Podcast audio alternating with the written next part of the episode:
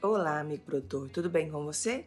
Vamos para mais um resumo semanal. Emater monitora a ocorrência de esporos da ferrugem asiática no Rio Grande do Sul. A produção de café no Brasil deverá atingir 53,9 milhões de sacas. As exportações agrícolas da Argentina avançaram 32,6% em janeiro, na comparação anual, após o fim das greves e impasses dos sindicatos. A colheita de soja da safra 2021 no Brasil somou cerca de 2,5 milhões de toneladas ao fim de janeiro, sendo a mais lenta dos últimos 10 anos. O Plano Safra não tem sido suficiente para atender às necessidades de todos os produtores rurais. Na última segunda-feira, dia 1, os caminhoneiros fizeram protestos em todo o país, entre outras reivindicações os constantes aumentos do diesel. O percevejo barriga verde é extremamente agressivo para a cultura do milho.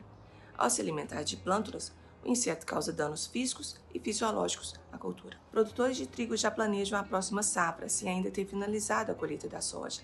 Isso porque o trigo teve sua maior produção dos últimos 20 anos. Os trabalhos de plantio da nova safra de milho seguem avançando na Argentina e já atinge 99% do seu total a oferta de milho segue limitada no Rio Grande do Sul, por conta da estiagem e os preços de farelo de soja ter apresentado valores elevados, afetando o setor avícola. Esse foi mais um resumo semanal. Te espero semana que vem.